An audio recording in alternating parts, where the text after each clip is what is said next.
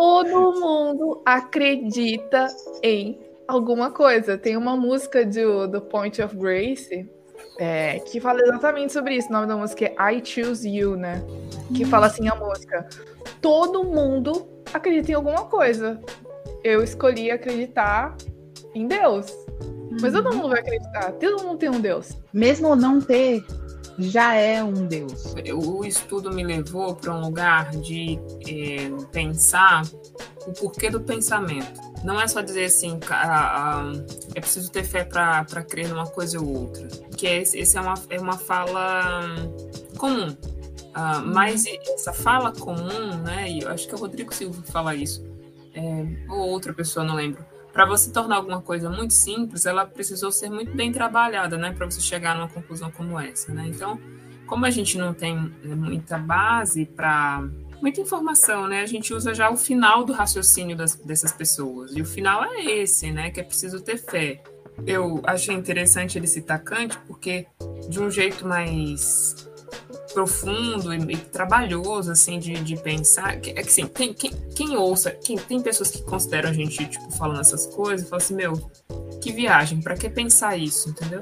É só considerar a realidade e tomar decisões baseadas na realidade. A gente não precisa ficar pensando se a realidade é verdadeira ou não é. Só que tem gente que gosta de pensar se a realidade é verdadeira ou não é. Tem gente que só reage à realidade. Eu penso que essas pessoas que gostam de pensar a realidade, né, os principais filósofos estão aí né, postos enquanto referência exatamente por causa disso, o papel deles para mim é importante, pelo menos em alguns momentos, né, quando eu preciso de, de respostas mais mais elaboradas, né? Então ele fala assim: se, se a gente parte do pressuposto de que a gente já diz que não acredita, é primeiro, primeiro precisa haver uma crença para depois haver a descrença. O ateísmo é um pouco disso, né? Você diz que não crê, mas no que antes você cria, ou é, o que foi proposto a você enquanto crença. Vamos conversar primeiro a, partindo do, do existente para o inexistente, entende? A lógica, o raciocínio precisa ser esse. E aí a gente vai para lugares difíceis, né, tipo muito científicos, e que o estudo vem abordando basicamente, né? E eu achei muito legal porque Deus, Deus, vamos partir do pressuposto que ele existe, né? OK.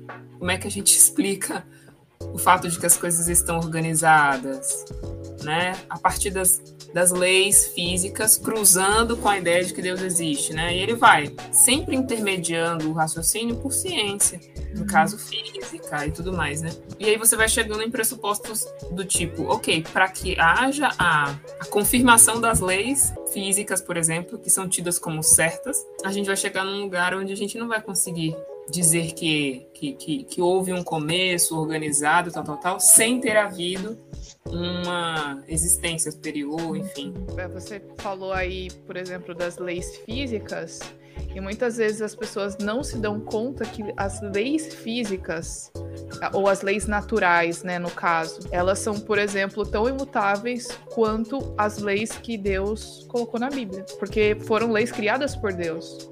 Uhum. Então, Deus, por exemplo, quando realiza milagres, ele não vai é, quebrar alguma lei física para fazer o milagre. Ele usa, de repente, alguns fenômenos que nós não conhecemos, que estão sob o guarda-chuva dessas leis naturais, para operar esses milagres. É uhum. Muito legal. Eu achei interessante ontem o Michelson falando sobre isso no, no na palestra dele. É, que ele falou, tipo, ó, quando Jesus voltar, né? Ele não vai, tipo, sei lá, vir atravessando as galáxias e desobedecendo todas as leis físicas, né? Então, como que ele pode, né? Uma das explicações que ele deu, que algumas pessoas acabam especulando e postulando, é que através dos wormholes, né? Então, como se fosse um atalho, assim, ter que percorrer toda a distância dos milhões de anos-luz então você usa o wormhole, que é como se fosse um portal, assim. É muito louco, porque você cai meio no, na ficção científica, né? Como se você entrasse num portal, assim. Mas é algo que os cientistas estudam real, assim, sabe? E que tem embasamento matemático para isso. Então, uh, essas. E por isso que também o estudo vai falar também do argumento moral com relação às leis morais e tal, né? Então, essas leis morais, as leis naturais, elas são tão imutáveis, né? uh, quanto as que estão na Bíblia, né? A lei moral e lei natural, no caso. Né? É, é um aspecto bem interessante. A gente parte da desordem para a ordem ou da ordem para a desordem? Por que, que a gente precisa dos 25 centavos, de um centavo, para ficar mais tipo, ufa, agora tá redondo? Pra ficar bonitinho. Mas é, que a gente tá bonitinho. Sabe, desobedece a lei da termodinâmica, né? a gente coloca um, um centavo ali para ficar organizado. Para ficar organizadinho, entendeu? Exatamente. Tu não cria nada na desordem, amada. Pode crer. Eu sempre, eu sempre uso o exemplo da sexta-feira. Sexta-feira se organiza tudo. Chega no domingo, o quarto tá sujo, a cama tá desarrumada, a roupa tá suja.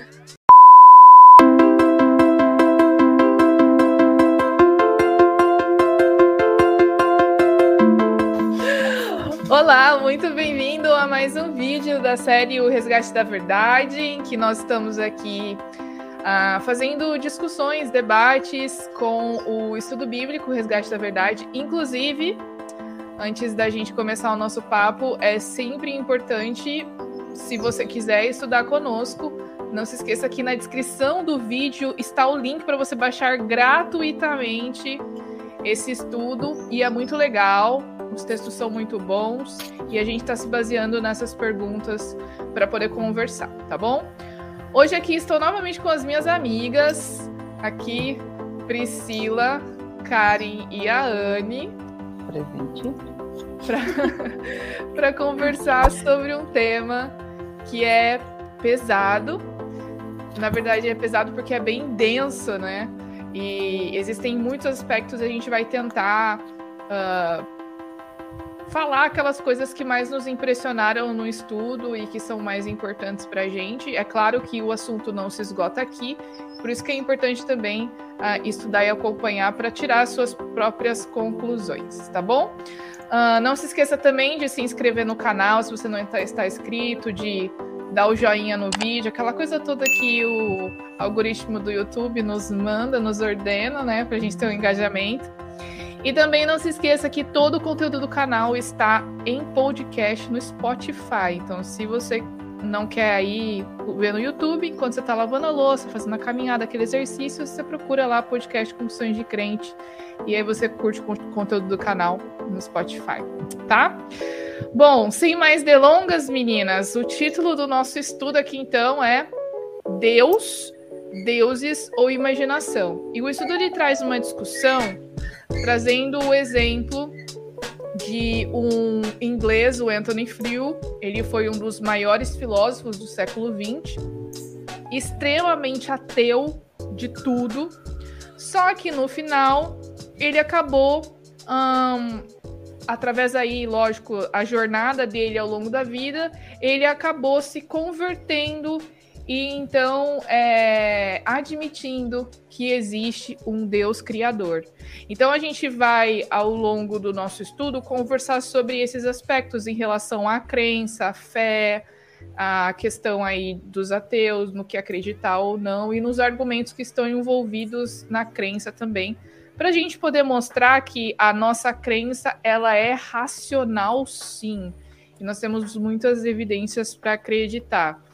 É, e antes aqui da gente conversar, como sempre, a gente estava aqui fazendo um aquecimento de quase meia hora de conversa, conversando sobre esses aspectos. E Priscila, você falou uma coisa muito interessante em relação à crença e à descrença, né? Eu acho que seria legal repetir aqui para a gente dar essa introdução aqui no estudo. Ah, é uma, uma premissa que eu achei bem interessante de ser posta, assim, como um ponto de partida, né? E a gente está aqui num estudo bíblico, né? Então a gente tem um pressuposto para o nosso encontro aqui, né? Vou, vou dar o primeiro exemplo para depois falar do, do conceito. O pressuposto de um estudo bíblico é que a gente se encontrou porque nós temos a Bíblia enquanto orientador comum a todas nós. Né? No caso, a gente tem aqui um, um, uma, um formato de estudo bíblico baseado num, num, num, estudo desenvolvido por um colega, né? o nosso amigo e irmão. Uh, mas existe um pressuposto básico. existe um ponto de partida. E essa é a ideia da, da uh, que orienta a gente para também conversar assuntos tão sérios como esse, né? Deus existe, não existe? Um, se explica a existência dele, não se explica? É razoável dizer que ele existe? É irrazoável negar a existência? Enfim, a gente primeiro precisa entender que a gente parte da ordem para depois detectar a desordem. A gente parte de um lugar conhecido para o desconhecido.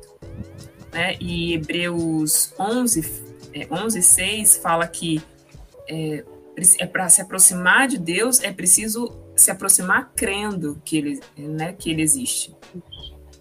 E essa ideia para mim fecha muito, né, neste raciocínio. Vamos estudar sobre Deus, vamos estudar sobre a Bíblia. No caso aqui, vamos estudar sobre as ideias os, é, que construíram ao longo da história a percepção de que Deus é alguém que possa ser, né, que possa existir, ou não, não, não existe não, foi, foi viagem da nossa cabeça. Mas a gente vai partir de um pressuposto básico. É preciso que a gente tenha, faça essa convergência. E que não é nem para dizer assim, hum, tá vendo, eu tinha certeza que Deus existe.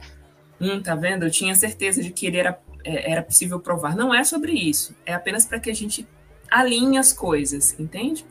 E a lógica do mundo se dá pelo conhecido para o desconhecido. Quando a gente faz uma digressão na história, a gente parte do, do conhecido para o desconhecido. Então a gente quer aplicar essa mesma proposta aqui hoje.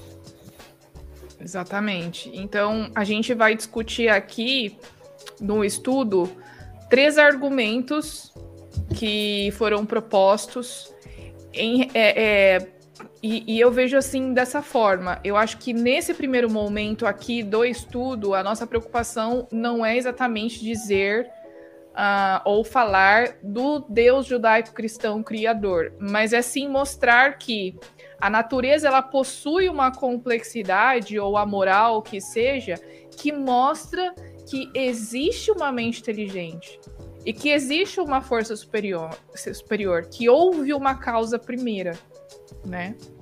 E com isso, a gente vai então falar sobre três argumentos: o cosmológico, o argumento teleológico e o argumento moral. Aí, Anne, a gente vê aqui que aparece logo um silogismo, né? Que é um silogismo, antes da gente ficar falando essas palavras aí que vem dos gregos e das, dessas línguas aí, que a gente não entende direito.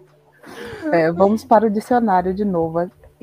Foi de novo aquele caso. Eu sei o que é, mas eu não sei explicar exatamente. Então vamos lá. Silogismo é raciocínio dedutivo estruturado formalmente através de duas proposições, duas premissas, das quais se obtém por inferência uma terceira, que é uma conclusão. Aqui o dicionário ele usa, é, ele faz uma coisa assim: todos os homens são mortais primeira proposição. A segunda, os gregos são homens. Logo, os gregos são mortais. Então, isso é um silogismo, duas proposições, daí dessas duas você tira uma conclusão. É, e, e é um argumento que é lógico, né? A gente está usando Sim. aqui a lógica. Uhum. É, e é bem interessante porque nem sempre esse silogismo ele é verdadeiro, né? Porque você Exato. pode, através dessa lógica, levar um, a um resultado ou uma mentira, por exemplo. Né? Uhum. Então. Se as suas premissas não forem verdadeiras, então isso afeta a sua conclusão. Exatamente.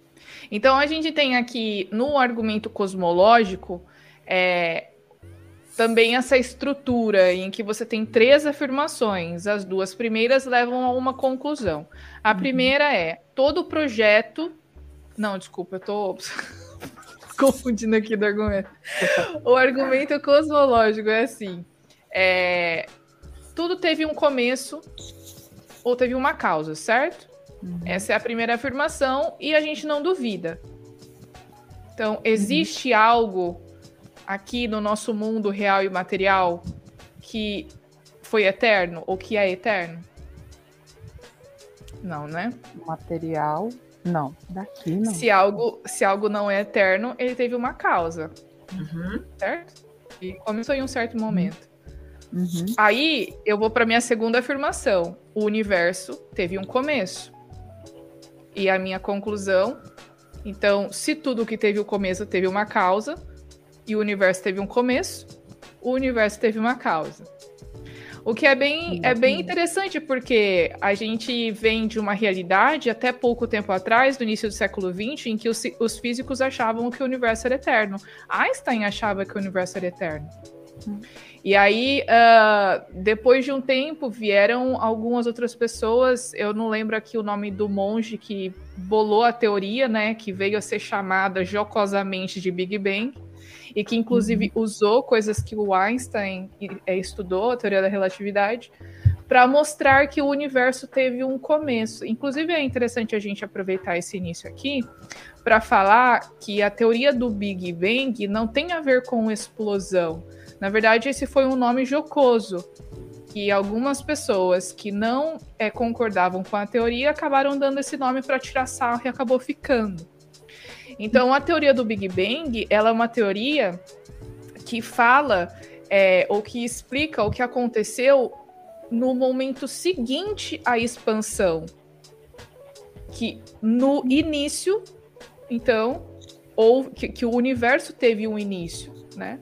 E vem uhum. falando dessa expansão do momento em que surgiu o tempo e o espaço. Então, em algum momento, o universo que existe aqui, ele surgiu.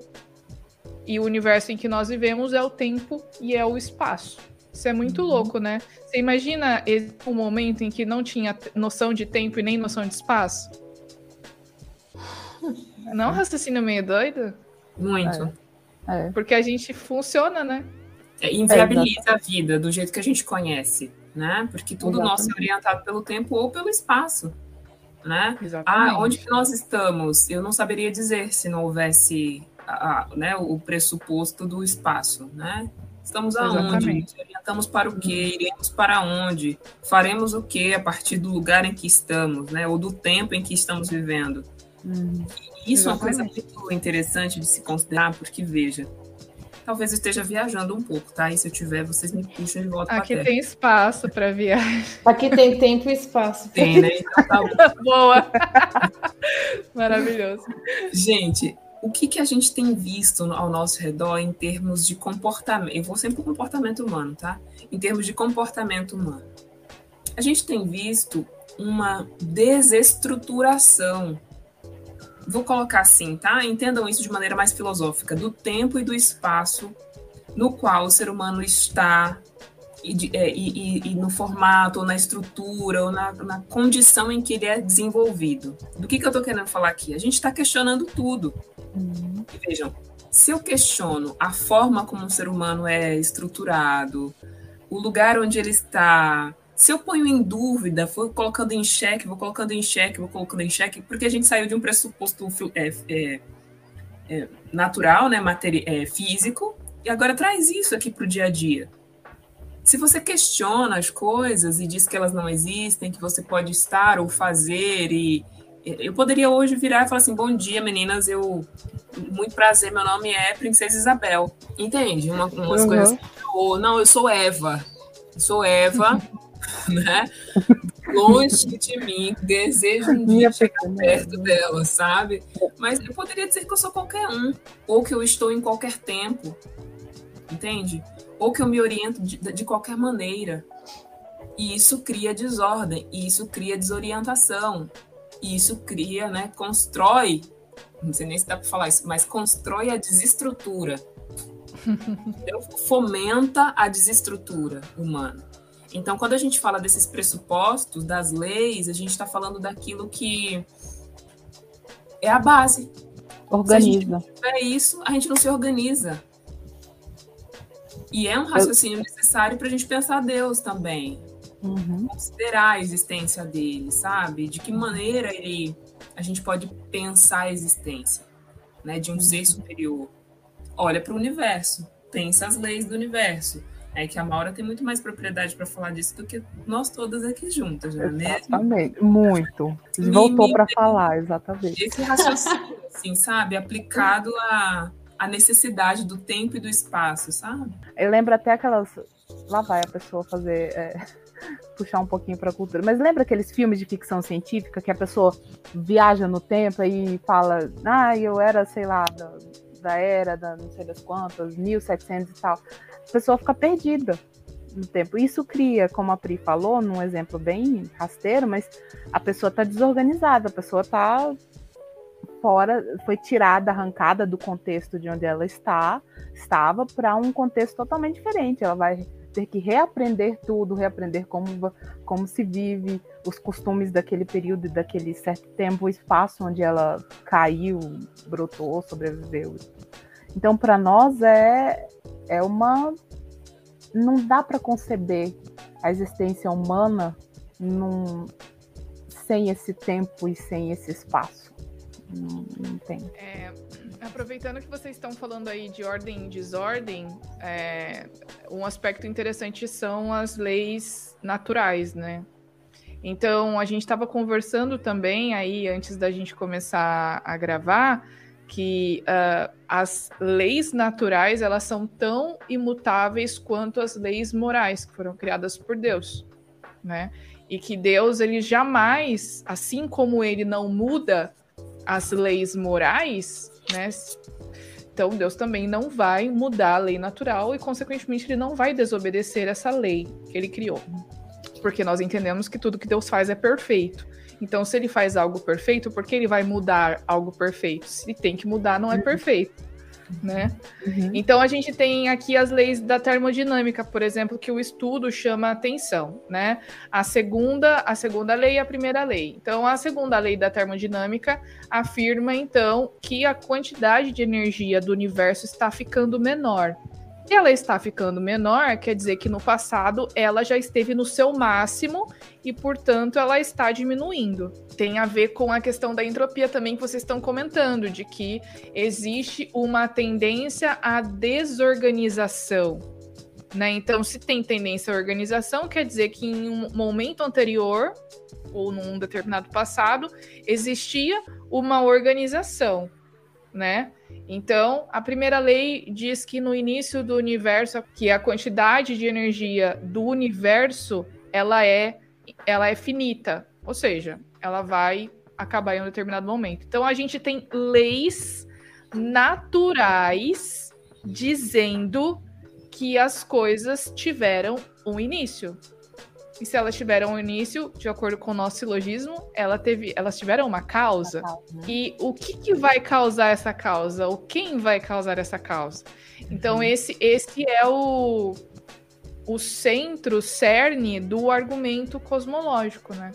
É lógico que a, a primeira afirmação, que to, tudo tudo que existe, tudo que teve um começo teve uma causa, ninguém discute, né? Foi o que a gente fez aqui.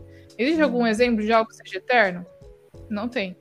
A segunda é que as pessoas acabam debatendo se é real ou não, ou seja, o universo teve um começo. Bom, o consenso da comunidade científica hoje é que o universo teve um início.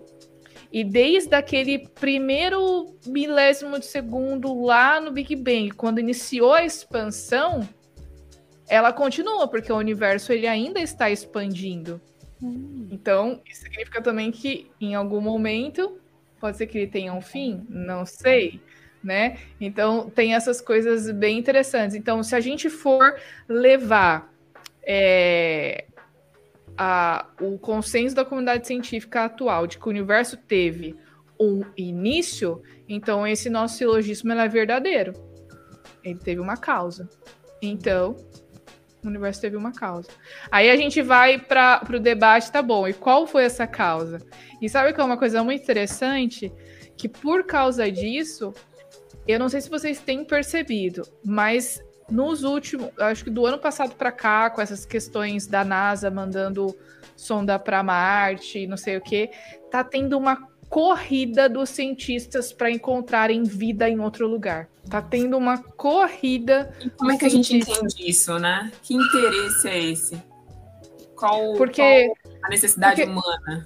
Porque se a vida surgiu em outro lugar, então, caraca, esse é um ponto, tipo, muito a favor da teoria da evolução. Porque se a vida surgiu em outro lugar, aqui na Terra também poderia ter surgido né?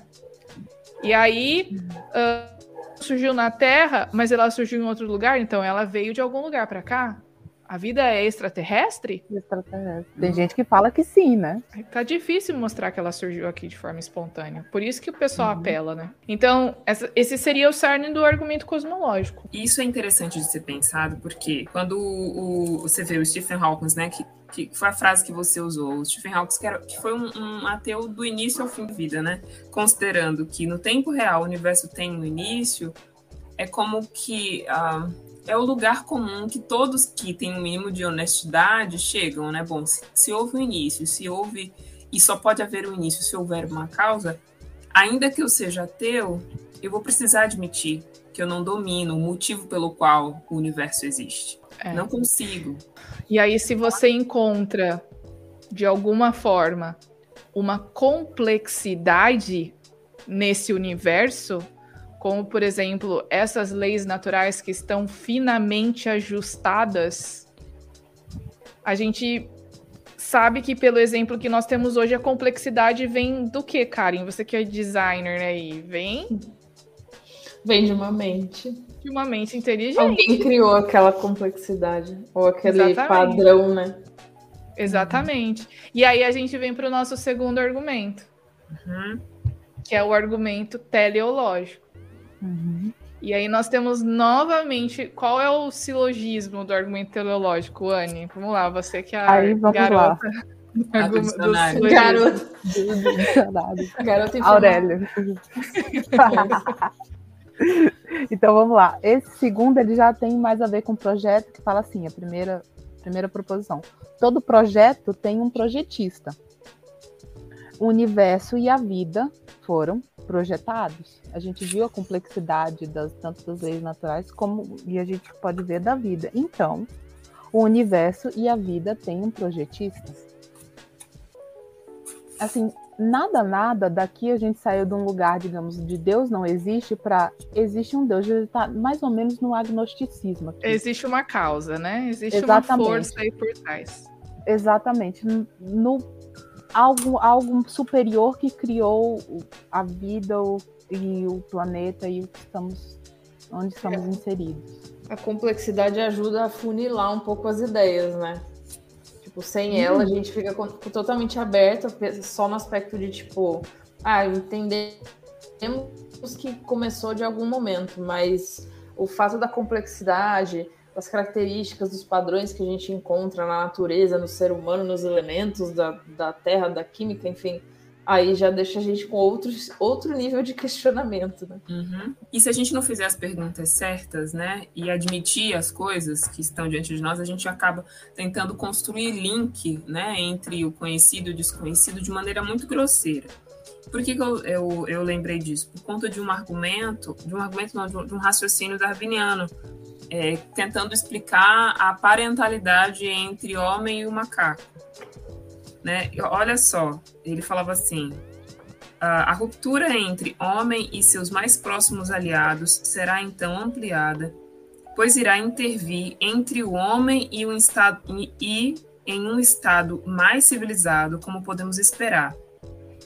Mesmo que o caucasiano e alguns macacos tão baixos como um babuíno, ao invés de, é, do que agora a gente tem enquanto negro e o australiano, exista, existam. A gente está falando aqui do raciocínio que, de, que Darwin estava trazendo, e talvez tenha ficado complexo de entender.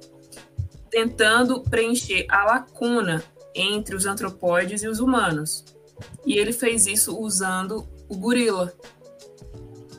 O babuíno. Foi no livro que ele publicou The, The, The Descent of Man, né? A descendência do homem que a galera quer esconder. Ninguém fala, todo mundo fala da origem das espécies, mas ninguém fala desse livro. Gorilas e, e aborígenes né, australianos e babuínos, isso para os negros, né? Para os pretos. E, e os babuínos, muito, por sinal, né? Não é, nem, não é nem viável a gente pensar uma coisa dessa aqui. Não é nem viável. Mas acaba se chegando em, em assim, não é viável porque a gente sabe que não é isso, né, hoje. Mas foi uma consideração que ele fez, tentando construir um vínculo, né? Um elo. O elo, qual foi o elo perdido entre um e outro? E a gente cai para lugares absurdos como esse, assim, sabe? São absolutamente racistas, né? A, a, a forma dele fechar o raciocínio dele foi é inviável para a gente, né? não se pode considerar. Então, entender dos limites e fazer as perguntas certas, o entender dos limites para encontrar respostas, eu acho que é bem sensato, é bem saudável para a gente não chegar a absurdos assim como esse, sabe? Seguir as trilhas honestamente.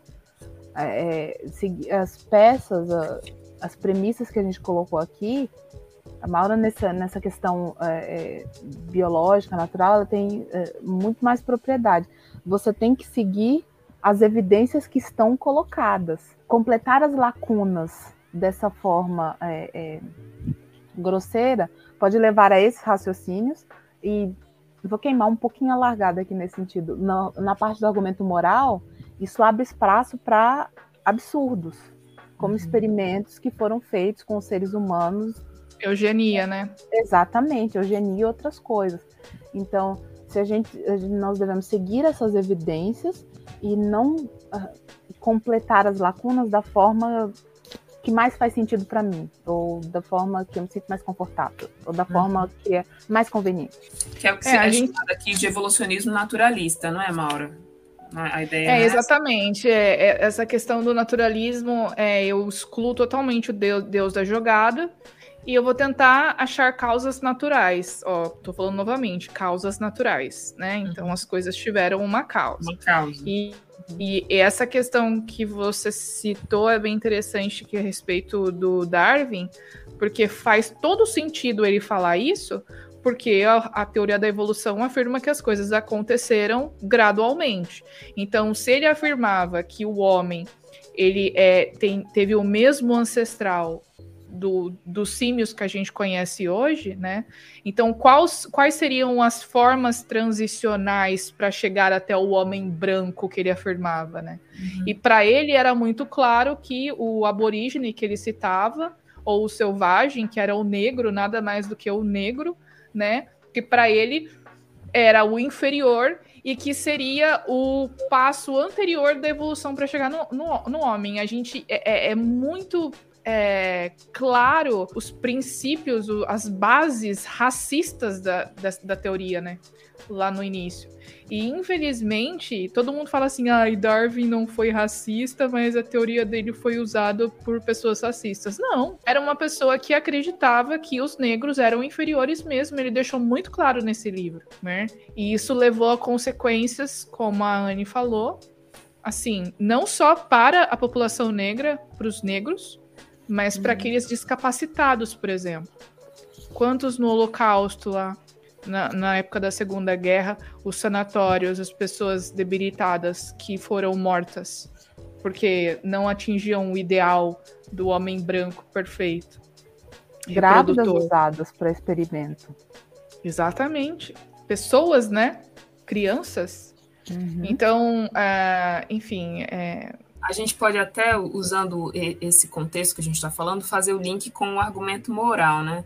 Por que, que para a gente é, é absurdo considerar que uma pessoa preta venha, né, tem, esteja muito próxima da sua. É, não vou falar do meu jeito, tá? Seja muito próxima do, do macaco. Por que, que é, é absurdo a gente falar uma coisa dessa? Por que, que é impensado, impensável, né? Eu, eu, eu né, admitir algo assim.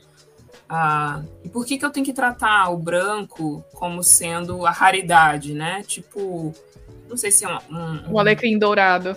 É, sabe? Eu não sei se é um, um argumento bom, argumento, um exemplo bom, mas tipo, é como se fosse uma criança albina, entendeu? Que tá ali numa, numa família é, de pessoas pretas e daí ela nasce. Tipo, uou! Wow, houve um negócio aqui e, e, é isso que explica então o surgimento das pessoas brancas. Houve um, um, uma mutação aqui no, sabe, umas coisas assim, tornou a gente portanto raro, os brancos raros, né, por enfim, e evoluídos, né? Evoluídos. Melhorados. Né? Um upgrade, assim, hum. digamos por que, assim. Por que, que é desconfortável a gente falar um negócio desse, né?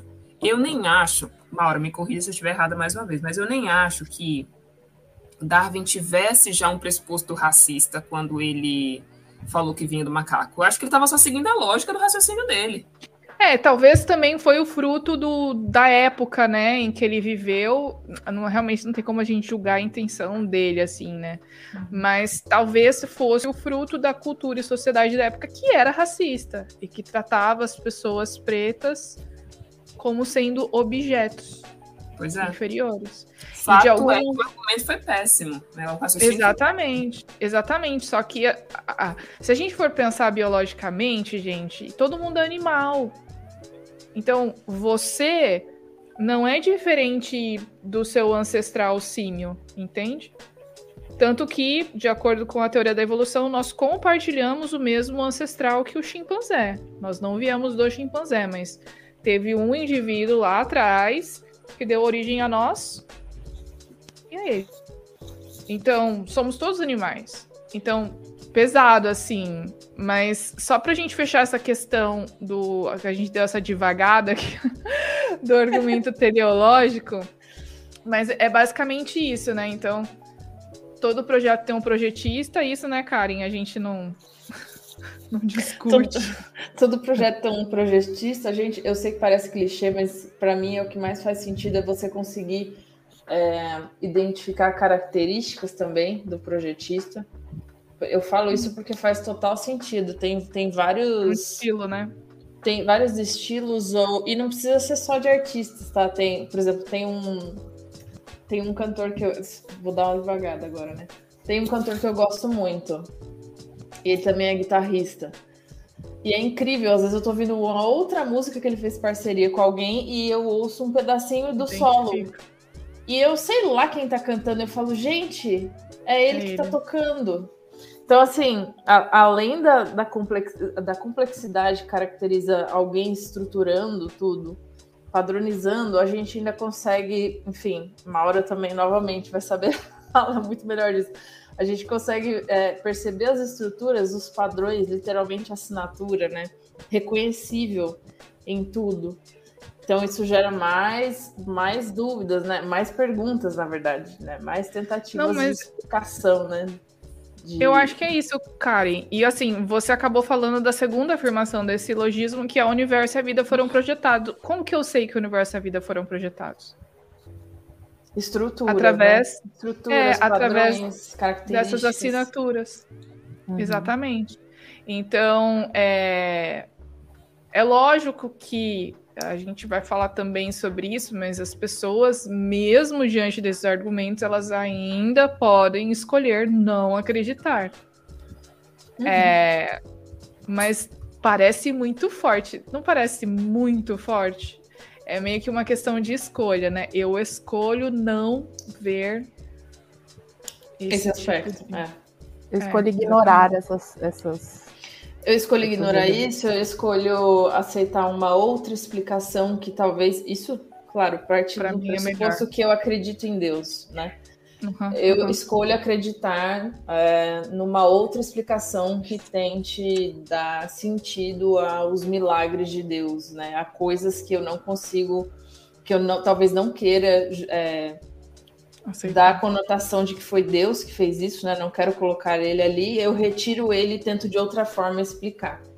E aí a gente tem XYZ caminhos.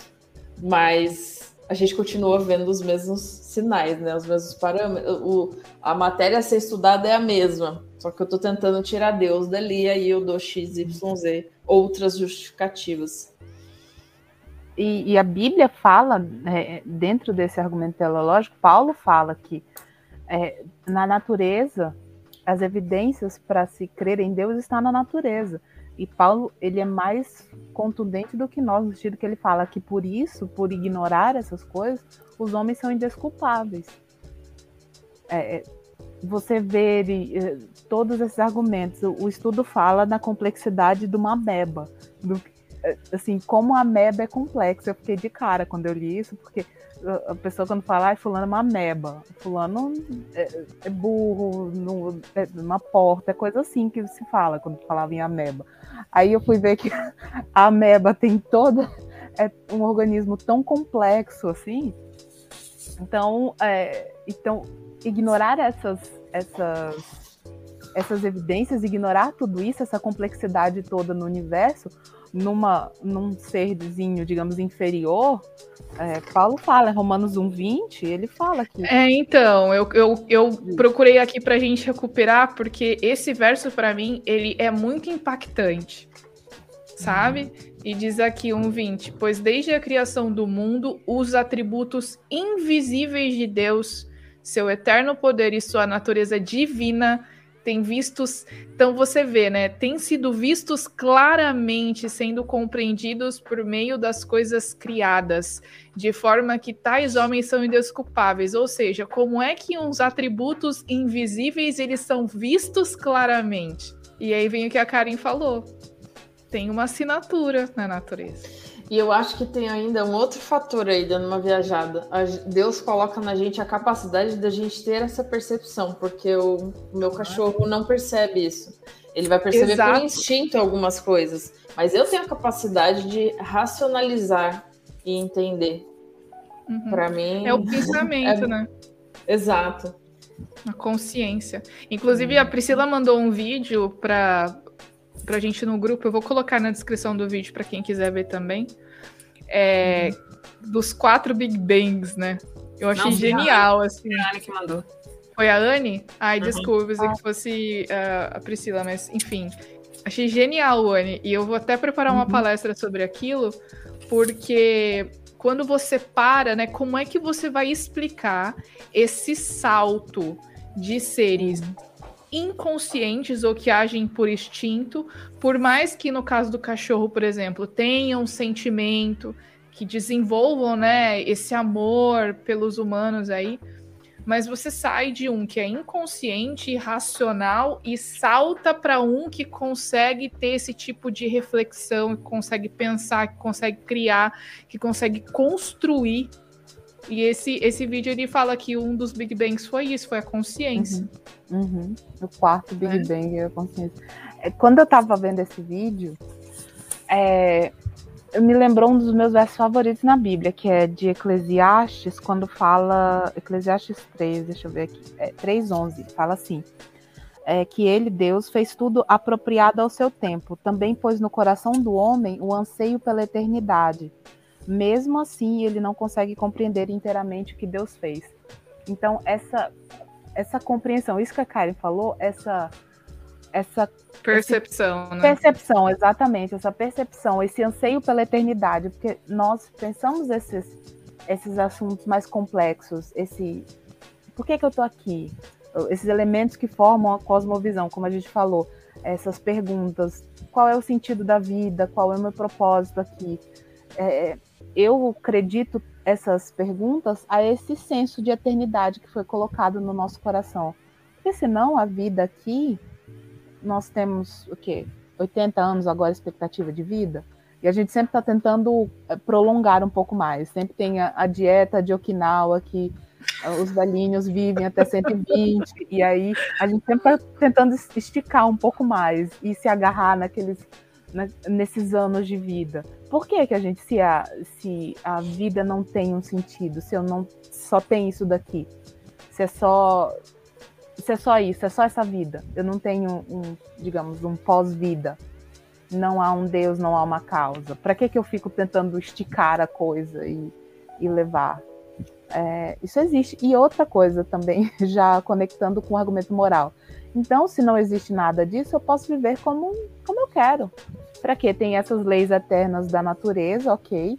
Mas o que que torna errado esses experimentos com grávidas? O que que torna errado é, é, ter esses, esses raciocínios de que um, um, um, um preto venha do, de um macaco? O que que torna errado? Ou ele seja considerado inferior, né? Exatamente, seja considerado, que eu considere uma pessoa inferior a mim foi o que a Priscila falou, e que é, o que torna errado matar uma pessoa? Por que, que eu não posso defender a minha honra matando a pessoa? E como antes era, matava a pessoa, a família, e tomava os bens e queimava as coisas. Por que, que isso é errado? É, e por então... que, que a gente tem esse senso de moral e, e os animais não têm, né? Uhum. Por exemplo, quem que colocou? Exatamente. É, exatamente. Porque na hora da fome, eles, eles, eles não têm pudor nenhum em matar. Não. Eles matam, porque eles estão com fome, né?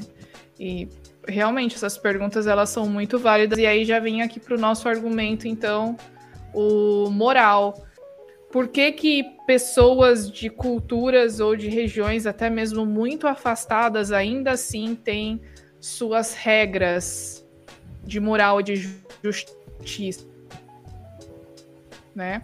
Então, por exemplo, tem é, tribo na Amazônia que quando o neném ele nasce com algum defeito, eles matam porque não tá perfeitinho, né? Enfim, eles têm o senso deles de justiça, o senso deles de moral.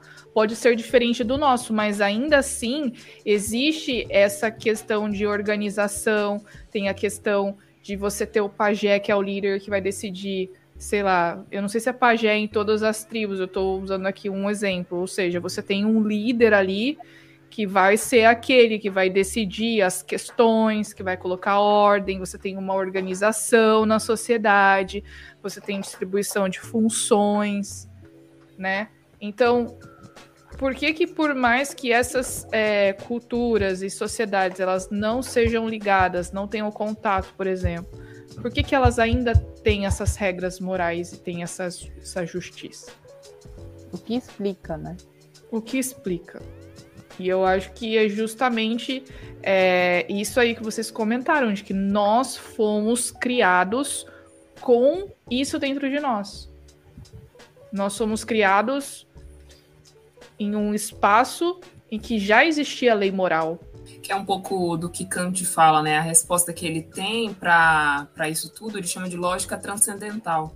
Conceito de Deus, de liberdade e imortalidade, não dá para você explicar não está no domínio da experiência possível. Né? E aí ele pega essas três coisas e fala: bom, e como é que a gente vai tratar o conceito de Deus? Como é que a gente trata o conceito de liberdade? Isso dentro da é, na, metafísica tradicional, entendeu? Essas três coisas assim ocupam tipo o lugar de mais importância, entende?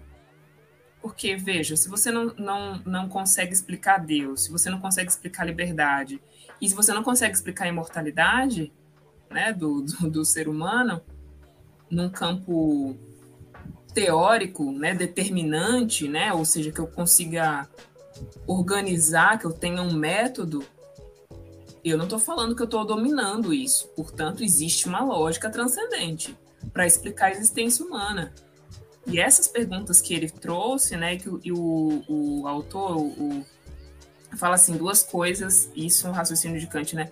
duas coisas ocupam com admiração e reverência, sempre renovadas e crescentes. Quanto maior é a frequência e a regularidade com que alguém reflete sobre, sobre elas, né? E aí ele fala: duas coisas muito difíceis de serem explicadas: o céu repleto de estrelas sobre mim e a lei moral dentro de mim né? E que aí ele destrincha nesses três aspectos eu falei, né? O conceito de, Deus, uhum. liberdade e imortalidade. Essas coisas não dá para você fechar, entende? Não dá, não dá. E aí ele fala que existe uma lógica transcendente mesmo. Não dá para a gente fechar se a gente for levar em consideração apenas a cosmovisão naturalista, né? Exato. Materialista. Exatamente. E, e, precisa vir de alguém superior a mim. Isso, isso que eu ia falar. Porque se vier de alguém, é, de alguém igual, eu posso ignorar simplesmente. É totalmente questionável, né? Se você Exatamente. Quiser. Enviesado. Uhum. Por que ter, enviesado? Porque cada um tem sua cosmovisão. Por que, que eu vou obedecer? É, eu tenho que. Essa lei moral dentro de mim vem necessariamente de alguém superior. Porque isso vai restringir, isso me restringe as minhas ações eu não vou matar. Há, há coisas que são erradas e que eu não vou fazer. Há valores que são o que dentro de mim, essa lei moral, digamos, essa bússola, que eu não, há caminhos que eu não vou percorrer. Isso tem que vir de alguém. De, tem um de limite, causa. né? Exatamente. E eu sigo esse limite. Eu, eu acato, eu me submeto a esse limite. Porque se, não, se não houver Deus, é, é, acho que foi Dostoiévski que eu estava lendo, que fala assim: que se não houver Deus, então não há sentido. Eu posso fazer o que eu quiser. É, e acabou tudo, vira anarquia, as pessoas fazem o que querem. E eu acho que, por mais que a pessoa não acredite no lei, juda, no, no Deus, né, judaico-cristão, enfim, que é uma coisa que a gente vai estudar mais para frente é, ainda assim, você pode pegar um ateu. Ele vai lutar contra é, é, é um, maltrato com animais, ele vai defender o direito à vida, ele vai achar errado roubar, mentir, né? Pelo menos a maior parte, né? Do, dos ateus. Uhum. Então, por mais que as pessoas não acreditem na existência de uma causa primeira, de um ser superior, ainda assim tem isso que é comum a todos. E é algo que a gente não faz esforço nenhum para aprender é algo que já está dentro de nós. É lógico que é importante, sim, a gente aprende com a cultura, com a família, com a sociedade, aquelas coisas todas, mas se a gente for usar essa comparação com várias sociedades diferentes que estão afastadas, que não tiveram contato e ainda assim têm suas próprias regras de moral, então a gente vê que é algo que a gente simplesmente tem, né? Uhum. Que é um pouco também do que ele fala. Tipo, então a gente está falando Brota, brota da onde? A gente está se autoposicionando na vida em relação a questões teóricas e práticas, morais e práticas, de uma. Aí eu tenho uma, uma autoposição aqui de que isso é certo, um autoposicionamento de que isso é errado. Tudo bem, né? Mas esse é um problema. Porque quando eu digo que é um alto, é que veio de mim, certo? Uhum. E quem te deu? Veio a partir do quê?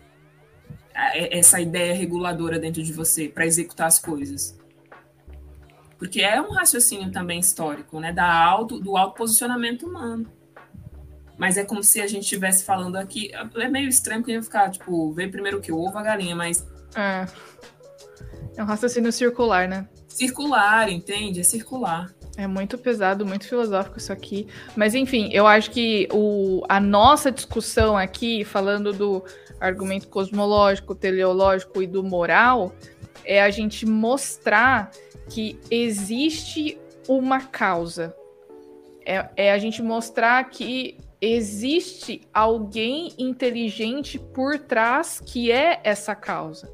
Agora, quem é essa causa, a identidade dessa causa, é algo que a gente vai ver nos próximos estudos. Uhum.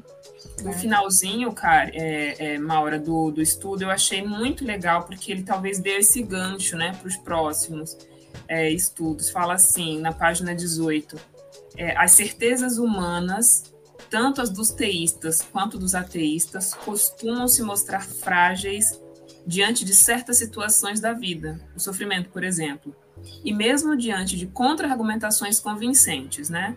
Ou seja, a gente está aqui conversando, não para dizer assim, fechamos nisso ou fechamos naquilo. A gente está falando que o homem, ao longo do tempo, foi fazendo perguntas. E essas perguntas são importantes. Mas até certo, e até certo ponto essas perguntas respondem, depois elas não respondem mais. Elas conseguem explicar até né, vai até um lugar. Mas existe um outro lugar para onde que a gente avança, que é por isso a fé ra, ra, é, racional e relacional. Confiança baseada em evidências suficientes e em comunhão com Deus sempre será necessária fé racional, ou seja, que faz essas perguntas aqui, como a gente veio pontuando, né? Perguntas de cunho é, é, biológico, perguntas de cunho físico, perguntas de, de cunho filosófico, elas vão né, nos ajudar e existe um lugar onde elas precisam, é, elas vão parar e para além disso a gente fala de uma construção de uma fé baseada na relação é razão e relação junto, as duas coisas construindo a crença, né? E que talvez, talvez a gente esteja falando que este é o ponto onde a gente vê pessoas desenvolvendo a descrença em Deus. E eu estou falando isso especialmente é, pessoas que, que cresceram né, em, em lares cristãos e que você fala, meu, não, ó, por favor, não creio mais, tal, não sei o quê. Porque sim, existem coisas que não podem ser explicadas, existem coisas que podem ser explicadas, mas entre uma coisa e outra eu preciso experimentar. Se eu digo que sou cristã e eu não experimento, eu vou cair na descrença. Eu vou cair na descrença. Porque não tem significado na sua vida aquela crença. Então, não é relevante. Você vai para onde com um negócio desse, entende? É como se eu estivesse aqui falando de várias coisas que eu nunca nem parei para realmente, né? Ah, eu, eu trabalho com, com, com com psicologia, não parei para estudar, não parei para botar em prática. Tipo, você crê ou você não crê nisso aí que você está estudando, né? Você está fazendo um tratado de Tordesilhas em cima do quê? Se você nunca experimentou nada, né? É, é, é, por isso que a Bíblia fala, né? Provai e vede, né? Que é o caminho contrário, né? Prova, e aí você vai enxergar. Eu estava até pensando aqui no que a gente estava falando sobre, por exemplo, a tentativa de Darwin de completar ali, né? Os, as lacunas. Da, da, mesma forma, quando a gente pensa em fé, em, independente do que você acredite, você precisa é o que a, a Pi está falando. Tem pontos que precisam ser completados. Ou você vai completar com alguma justificativa, enfim, seja lá qual for, ou você pode completar com fé, com experiência. E aí é a parte racional, que é, que é justamente o que a Pi está falando. A gente vai até um ponto com, com explicações, e aí essa, essa lacuna, né? Aí a gente completa com fé e com, com experiências que a gente tem com, com Deus. Assim como outros completam também com quais, quaisquer outras coisas que façam sentido. Exatamente, que são experiências também. Exato. No final das contas, sempre tem algum tipo de experiência intermediando a teoria e a prática. Sempre uhum. tem. E perceba, qualquer pessoa que de alguma maneira assume, né, declaradamente que não crê em Deus, ela coloca algo muito forte no lugar. E eu entendo até como sendo necessário que ela coloque. Uhum. Precisa ter algo ali. Ela precisa se estruturar em alguma coisa, então ela precisa colocar algo muito forte, né? Muito convincente para ela. E aí ela se sente, né, um pouco mais, vou colocar assim, em paz, né? Pô, tem uma estrutura aqui, né? Enfim. E sabe, o cristianismo, ele é muito ele precisa de experiências. Você estava falando, você e a Karen estavam falando, e me veio na cabeça quando João Batista, é, os discípulos de João Batista, ele mandou os discípulos dele é, perguntarem para Jesus se ele era mesmo o Messias. Então Jesus deixou, ele falou, eles fiquem aqui. E aí Jesus foi realizando os milagres, cuidando do povo que, que o circundava. E aí, é, quando eles voltaram para falar com Jesus, aí Jesus, é, contando assim, bem simplista, mas o, qual foi a resposta deles para Jesus, da pergunta se o Senhor é realmente o Messias? O que vocês viram aqui? O que vocês viram acontecer? Os cegos estão vendo, os doentes estão sendo curados, os famintos eh, estão sendo alimentados. Então, a resposta de Jesus foram as experiências, foi o que ele fazia, porque Jesus podia sentar lá e falar: então, queridão, venha cá, deixa eu te mostrar aqui por A mais B, na lei de Moisés, por que, que eu sou o Messias. Tinha muita argumentação. Os profetas estavam ali, Isaías estava ali, os rolos de Isaías estavam conhecidos. Isaías tem muita, muitas referências sobre o Messias. Muitas. Mas o que Jesus usou? Jesus usou a experiência, o que ele fazia. E Isso aí ele é falou: voltem lá e contem o que vocês virem. O que faz legal que é, é inclusivo, né? Você não precisava nem conhecer o que estava ali no rolo. É só você, qualquer um que tivesse ali podia experienciar e entender, né? Não precisava ser alguém que estava estudando ou soubesse das profecias. Uhum. É muito legal isso. E, e, e é novamente aquilo que eu estava falando bem no início, quando a gente começou. Todo mundo precisa acreditar em algo ou em alguém. Todo mundo tem um Deus. Então, pode ser o seu. Se você não é cristão, você tem o seu trabalho, você tem a vida boêmia, você tem o sexo, você tem o dinheiro, você tem os seus relacionamentos, você tem o seu amor pela natureza e a luta, por exemplo, sei lá, ambientalismo, não sei, seja o que for. A diferença é que quem é cristão, pelo menos historicamente, escolheu o Deus judaico-cristão, o seu Deus. Porque existe essa lacuna, né? Como vocês comentaram. Não tem jeito, a gente sempre vai direcionar as nossas atenções para alguém, as nossas afeições para algo que nós cremos ser superior, ou algo que vai suprir alguma necessidade que a gente tem. Sabe o que eu pensei, Anne? Acho que já, já pode encerrar, mas eu pensei enquanto você falava, né?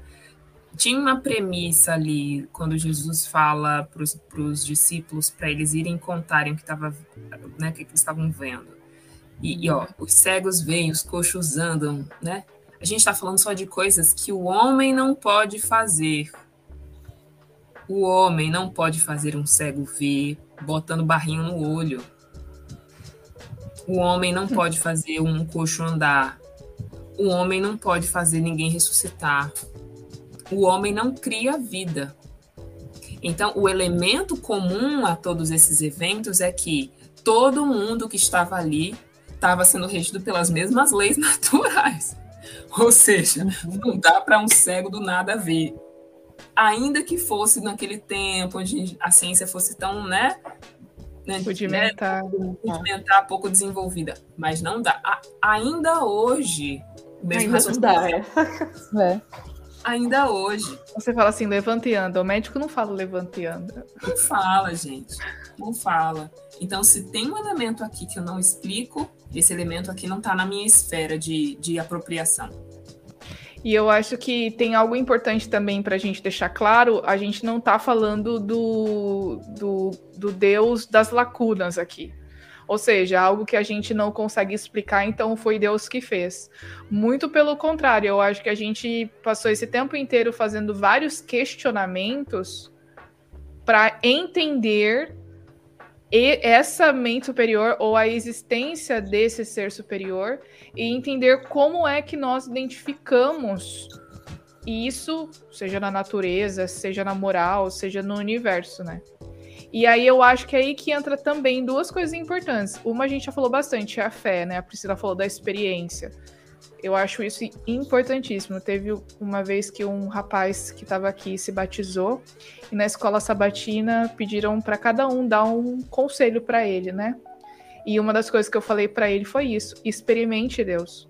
Não acredite no que o seu amigo fala, no que o pastor fala, no que as outras pessoas falam. Tenha a sua experiência, o seu relacionamento com Deus. Então é a fé. Provar e vede, como, como a Anne falou também.